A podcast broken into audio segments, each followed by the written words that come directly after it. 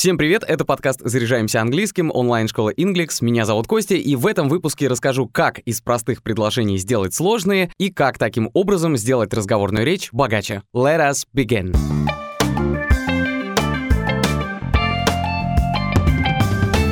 Правила будут такие. Мы берем простую фразу, а потом постепенно будем ее усложнять, добавляя контекст, эмоции, выражения. В общем, будем строить свободную от косноязычия речь. Для начала определимся с конвой. Пусть это будет тема «город». Возьмем, к примеру, Париж. И построим первую простую фразу. «Я живу в Париже».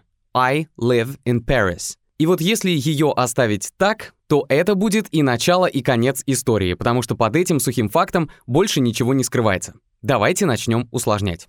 Поиграем с временами. Допустим, вы уже не живете в Париже, но кто-то вас спросил об этом. И тогда нужно наше первоначальное предложение сказать уже в прошедшем времени. Если говорить так, I lived in Paris, я жил в Париже, то использование времени past simple скажет о самом факте, что да, когда-то вы жили в Париже. Ничего конкретного. А если вы хотите сказать о каком-то конкретном периоде в прошлом, например, с 2015 по 2019 год, Тогда тоже предложение будет выглядеть так. I lived in Paris for four years, from 2015 to 2019. Я жил в Париже с 2015 по 2019. Теперь представим, что вы живете в Париже, но в течение уже какого-то времени, например, целый год. Для этого надо использовать present perfect continuous. I've been living in Paris for a year. Я живу в Париже год. For a year указывает на то, что действие началось год назад и до сих пор продолжается. То есть for — это предлог, который используется для указания продолжительности времени. Соответственно, for a year указывает на продолжительность вашего пребывания в Париже на протяжении года. Часто в разговорной речи американцев вспомогательный глагол have опускается, и эта фраза может звучать как I've been living in Paris for a year. I've been living here about six years now. Длительность действия можно подчеркнуть и другим временем. Present perfect.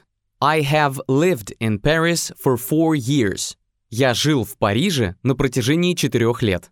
А точнее, на русском суть этого предложения будет такая. Я прожил там 4 года и до сих пор там живу. Напомню, здесь мы использовали время present perfect.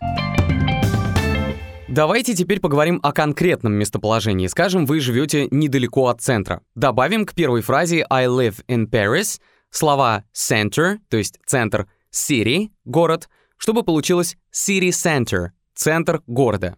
И наречие недалеко, near, что также является предлогом и переводится как рядом, около, с или поблизости. I lived in Paris near the city center. Или по-другому. I live in Paris near the center of the city. Я живу в Париже рядом с центром города. А вот американцы бы вместо city center сказали бы просто downtown. I live in Paris near downtown. Если хочется описать, что то место, в котором вы проживаете, настолько прекрасное, что этим хочется поделиться, то тогда стоит добавить еще пару слов в это предложение. Смотрите. I live in a beautiful place in Paris near the center of the city. Я живу в красивом месте в Париже, недалеко от центра города. Теперь, чтобы уточнить, что это не просто место, а старинный дом, то нужно добавить an old house. Или это может быть особняк. An old mansion. I live in an old beautiful mansion in Paris near the center of the city. Я живу в старинном красивом особняке в Париже, недалеко от центра.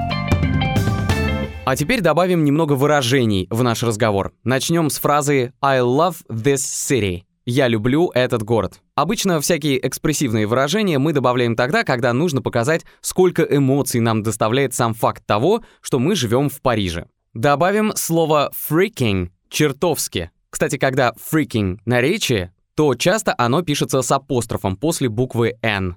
I freaking love this city. Я чертовски люблю этот город. Well. Добавим к этому предложению еще и нашу оценку этого города. I freaking love this city. It's adorable. Я чертовски люблю этот город. Он восхитителен. Еще можно к такому предложению добавить фразы филеры, которыми мы часто пользуемся в речи. Например, известную нам you know. И поставим ее в начало предложения. You know, I freaking love this city. Знаешь, я чертовски люблю этот город. Теперь эта фраза выглядит вступлением, и к ней уже можно придумать контекст. Скажем, вы сейчас находитесь где-то далеко и в разговоре с кем-то говорите о том, как любите свой город, особенно когда вы всегда где-то далеко. Поэтому добавим глагол «вспоминать», наречие «всегда» и «особенно». You know, I always recall how I freaking love this city, especially when I'm far away.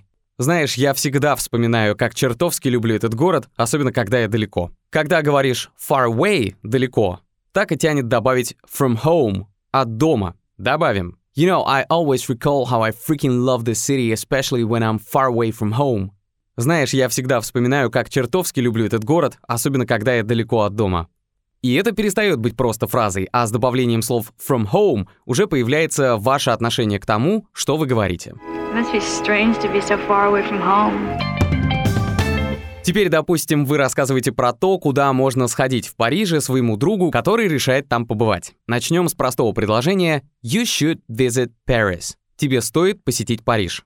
Давайте раскрасим это предложение эмоцией. Вначале добавим сокращение. Если это ваш друг, то вы можете сказать его имя или просто «my friend», а можете говорить и то, и другое. Jim, my friend, you should visit Paris. Джим, друг мой, ты должен посетить Париж. Если эта мысль пришла вам в голову в момент разговора с этим другом, когда вы поняли, что ему точно следует там оказаться, можно добавить I think, я думаю, или I guess тоже переводится как «я думаю» или «я полагаю». А чтобы сама фраза не выглядела чересчур литературной, все таки в речи мы редко обращаемся к кому-то как «мой друг», то можно поменять это на более разговорное обращение типа «bro», «bro», «братан» или «dude», «чувак», «дружище».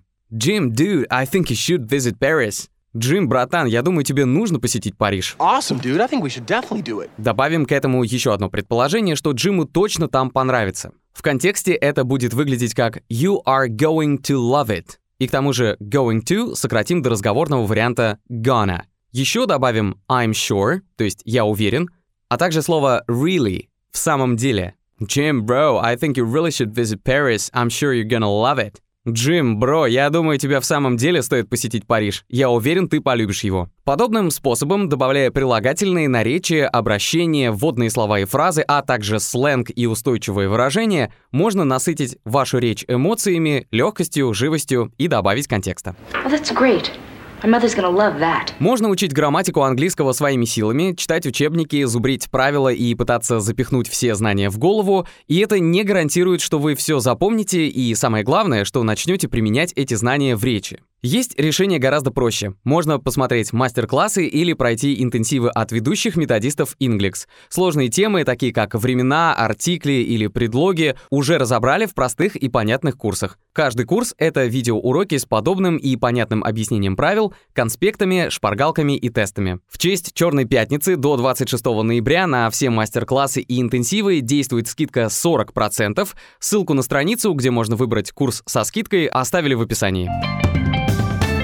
Спасибо, что были со мной до конца. Напомню, что подкаст Inglix «Заряжаемся английским» есть на всех популярных площадках, на Яндекс Музыке, Apple подкастах, в ВК и других.